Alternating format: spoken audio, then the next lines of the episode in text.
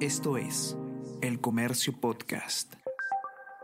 Hola a todos, ¿qué tal? ¿Cómo están? Espero que estén comenzando su día de manera excelente. Yo soy Ariana Lira y hoy tenemos que hablar sobre altas temperaturas en Lima, porque la capital es un horno. Se esperan, según Cenami, temperaturas con picos mayores a 30 grados en lo que resta del verano, cómo protegernos a nosotros y a nuestras familias, especialmente a niños y adultos mayores. En esta calurosa situación vamos a conversar sobre todo esto y más a continuación.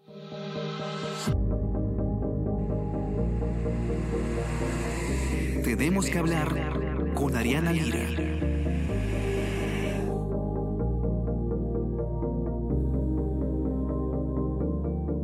El verano 2022-2023 inició con pronósticos de altas temperaturas, en especial para Lima Metropolitana, dice la nota de Avi Ardiles, quien no nos ha podido acompañar el día de hoy, pero vamos a comentar qué es lo que, em, lo que nos cuenta ella en este informe, que básicamente está para darnos consejos importantísimos sobre salud en un contexto de eh, mucho calor y que a veces pues por costumbre, por falta de información no nos tomamos en serio, pero que puede tener eh, repercusiones muy graves si es que no se, uno no tiene los cuidados suficientes. ¿Cuál es la situación actual? Durante los primeros días del mes de febrero, ya sabemos que es el mes donde normalmente hace más calor, se han alcanzado temperaturas sumamente altas. El día 2 el jueves 2 de febrero, se registró una temperatura de casi 32 grados Celsius como temperatura máxima en lo que va del verano. Ahora, Senami nos dice que eh, si bien es altísimo ese pico que está alcanzado, podrían venir eh, días con más calor aún, con temperaturas más altas.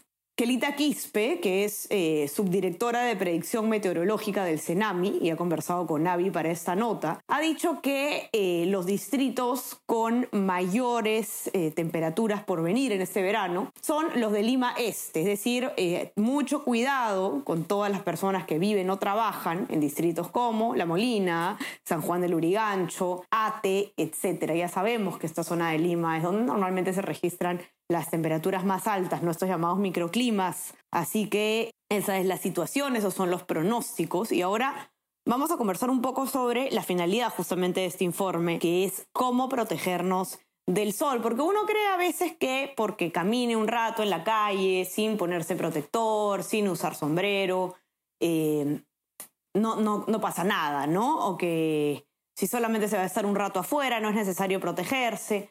Lo cierto es que em, los rayos ultravioletas son sumamente dañinos para la salud y especialmente en niños y adultos mayores pueden generar muchísimos problemas, pero no solamente en niños y adultos eh, mayores, eso tiene que quedar claro. Y esto, ojo, no tiene que ver necesariamente con el sol. Si es que ha salido el sol, sale el sol, por lo tanto me pongo protector, me pongo gorro. No es así. Eh, así se vea nublado el cielo, así no haya salido el sol. Uno tiene que tener igual de cuidado. Y lo dice, además, eh, no lo digo yo, lo dice el ingeniero Orlando Cora, que es especialista en radiación UV del CENAMI.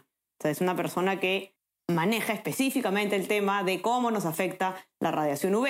Y él eh, lo que dice muy claramente es que si el cielo está tapado, si no hay sol, eso no es un indicador de que las personas no deban tener cuidado, no deban protegerse, no deben usar protección solar, etc. ¿Qué nos dice em, el especialista? Su recomendación es reducir los tiempos de exposición al sol, la exposición en general a la luz. Por ejemplo, ¿no? si antes era de media hora, ahora que sea de 10 a 15 minutos. Ahora, seamos realistas.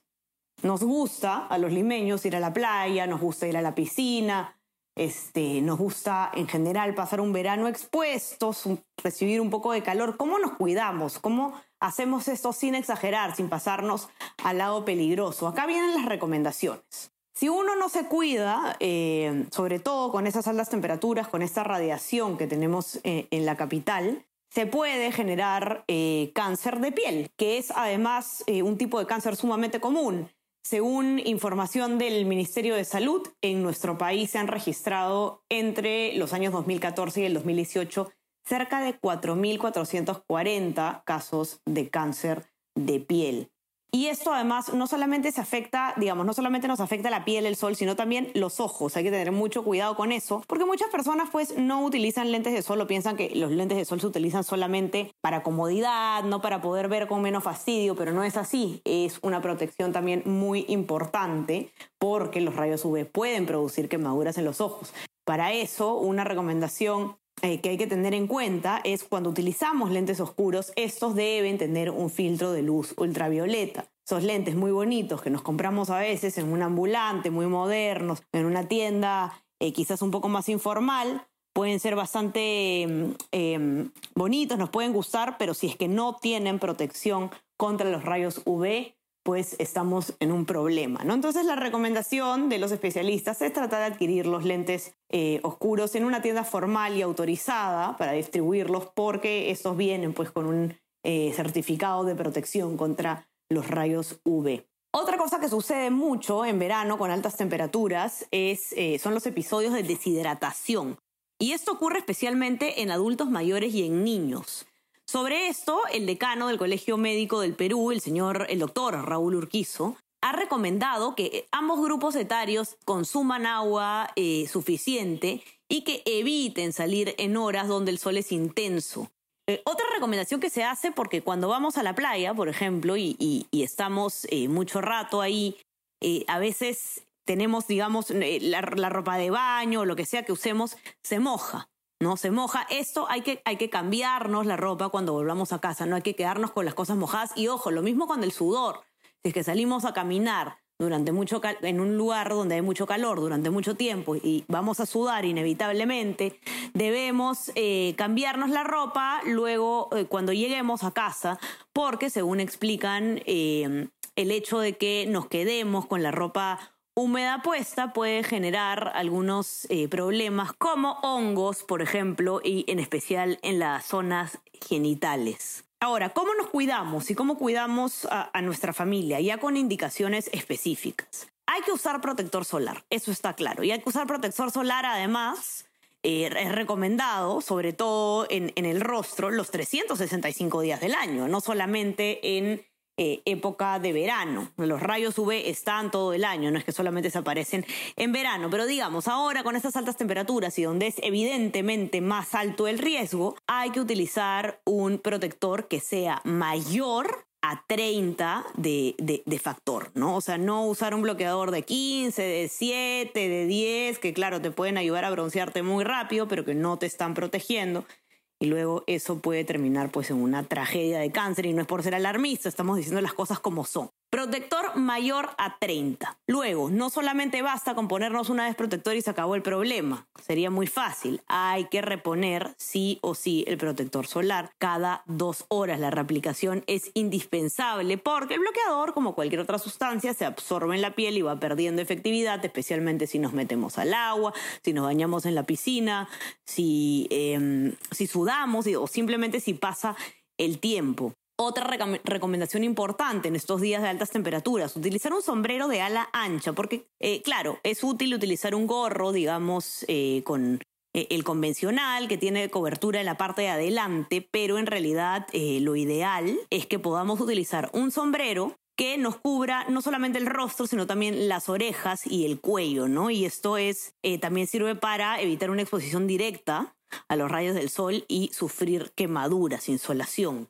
Ahora, hay otra cosa que dejan claros los especialistas. Cualquier prenda que cubra la piel eh, genera cierta protección, pero no reemplaza el bloqueador solar. Mucho ojo con eso. Eh, los niños que se les pone, por ejemplo, licras de manga larga a veces para ir a la playa y para evitar quemaduras, está muy bien, pero no es suficiente. Debajo de la licra se debe aplicar igual el protector. Y los niños, por supuesto, deben usar gorra sí o sí debajo del sol. Los niños se deshidratan muy fácilmente y apenas se vuelve a casa de la playa o de la piscina, cambiar la ropa eh, húmeda, ¿no? Lo antes posible para evitar, como decíamos, algunos efectos que pueden darse por, por la licra, eh, infecciones, honguitos, etc. Es preferible, como decíamos al comienzo, que los niños y los adultos mayores no salgan de la casa a horas de alta eh, intensidad, de alta luz, sino que tratar de sacarlos quizás por la mañana, pasear, eh, antes del mediodía y por la noche. Adultos mayores también, por supuesto, intentar que estén bajo sombra la mayor cantidad de tiempo posible si es que tienen que estar afuera y siempre, por supuesto, estar hidratados. Algunos de los síntomas que ocurren cuando una persona está deshidratada es vómitos, diarrea, fiebre y esto es justamente por falta suficiente de líquido. Hay que tomar más agua, hay que hidratarnos más cuando eh, sudamos más, cuando estamos expuestos a más eh, calor. Ahora, ¿cómo cuidamos a nuestras mascotas? Un tema del que poco se habla, ¿no? Todos sabemos que alguna idea tenemos de cómo cuidarnos del sol eh, las personas, pero poco se sabe sobre los efectos que pueden tener las altas temperaturas también en nuestros animalitos. Recomendaciones de la médico veterinaria especialista en medicina interna Melissa Álvarez. Evitar sacar a pasear a los perros entre las 10 de la mañana y las 4 de la tarde que son en las olas con mayor eh, radiación solar. ¿Cuáles son algunos de los problemas más frecuentes que enfrentan eh, los perros cuando salen a pasear en verano? Eh, golpes de calor y quemaduras en las almohadillas de las patitas, ¿no? Los perros y gatos de pelaje blanco, mucho ojo con este dato, tienen una mayor predisposición a tener problemas de piel como irritaciones o incluso cáncer de piel y sí deben utilizar protector solar, especial para animales. ¿No? Consulten un veterinario cómo puede proteger del sol a sus, a sus animalitos, ahí seguro les va a poder ofrecer algún eh, producto. ¿Y dónde se les pone bloqueador? Evidentemente no se les pone en todo el pelo, no tendría sentido, sino en el puente nasal, las orejas, el abdomen y algunas otras partes donde no tengan pelo.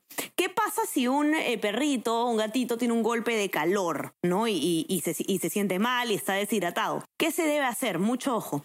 Echar agua fría de caño en todo el cuerpo con excepción de la cara, las almohadillas y las orejas. O sea, ahí donde le echas el bloqueador, ahí no se le echa el agua en caso del golpe de calor, sino en todo el resto del cuerpo. ¿Cuáles son las razas de perro con mayor predisposición a un golpe de calor? Bulldog francés, bulldog inglés, shih tzu, pequinés, boxer y los golden retriever dónde ocurren los golpes de calor que más afectan a los animales, lugares cerrados, no ventilados, como por supuesto mucho ojo, por favor, con esto, los carros estacionados o al interior del transportador de las móviles que los llevan a las veterinarias, por favor, no dejar ni siquiera 10 minutos, ni siquiera 5 minutos a su perro en el carro, con las ventanas cerradas. En otros países la policía tiene toda la potestad de entrar y romper la luna del carro para rescatar a un animal que está eh, abandonado dentro de un carro porque es muy rápido lo que puede ocurrir, en lo que puede ocurrir una tragedia. Por favor, no dejar a los animales con estas eh, temperaturas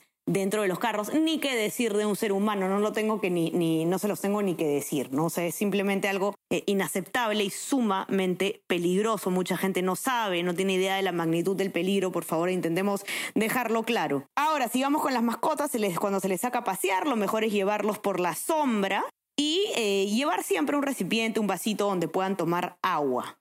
Ahora, muchas personas le cortan el pelo a sus mascotas durante el verano porque piensan pues que, a veces hay animales que son muy peludos y que les da mucho calor. Esto es, algo que, es bastante común. Eh, lo curioso, lo que explica esta veterinaria, es que esto no es recomendado. No es recomendado, por el contrario, eh, no se debe cortar el pelaje durante el verano ya que el pelaje ayuda a que se ventile la piel y disminuya el impacto de los rayos del sol. Y ahora para terminar, ¿Qué nos dicen los especialistas sobre la alimentación en estas altas temperaturas? Había conversado con el nutricionista clínico Edinson Sánchez y él ha dado algunos puntos clave para cuidar la salud alimentaria en esta época del año. ¿Qué dice? Que el aumento de temperatura eh, es propicio para la proliferación de bacterias, gérmenes y parásitos que pueden generar, por supuesto, eh, vómitos, diarrea, malestar estomacal. Cuando aumentan las temperaturas, aumentan también eh, las, justamente las infecciones al estómago, etc. ¿Cuáles son los grupos de riesgo a intoxicarse de esta manera? Niños menores de 5 años, gestantes o madres en lactancia, adultos mayores y personas con alguna enfermedad que comprenda su sistema inmunológico. Se debe tener cuidado también con cualquier puesto de alimentos o bebidas que no cuente con eh, un caño de agua potable que garantice el lavado de manos y la higiene del lugar. Se debe también evitar juntar productos crudos con cocidos porque pueden contaminarse. Es por eso que en las refrigeradoras se debe separar con eh, envases herméticos este, estos dos tipos de alimentos y de cocinar algo que sea consumido de inmediato y si no se puede consumir de inmediato, pues refrigerarse de inmediato, sobre todo aquellos alimentos que contengan ingredientes crudos como mayonesas caseras, aliños, etc. al momento de hacer compras, si es posible, si es que está el mercado, está muy lejos de tu casa, te vas a demorar en llegar. Si es posible, eh, es recomendable también llevar quizás un cooler para no romper la cadena de frío de algunos alimentos durante el verano, ¿no? El pescado, por ejemplo, los huevos y prácticamente cualquier eh, tipo de alimento que requiera en estas altas temperaturas o que sea preferible que esté en una cadena de frío. Eh, los que quieran ver a detalle ese informe o incluso compartirlo con, eh, con, sus amigos, con sus familiares, dar algunas recomendaciones, eh, pueden encontrar en nuestra web elcomercio.pe. Ahí además hay una infografía bastante bonita que la pueden descargar para enviarla, donde justamente se resumen un poco estas, estas recomendaciones. Así que ya saben dónde encontrarla. No se olviden también de suscribirse a nuestras plataformas. Estamos en Spotify y en Apple Podcasts para que puedan escuchar todos nuestros podcasts. Y eh, suscríbanse también a nuestro WhatsApp. El comercio te informa para recibir lo mejor de nuestro contenido a lo largo del día. Que tengan un excelente fin de semana. Ya saben, cuidándose mucho del sol sin exagerar, evitar tragedias innecesarias. Y ya estamos conversando nuevamente el día lunes. Chao, chao. Tenemos que hablar con Ariana Lira.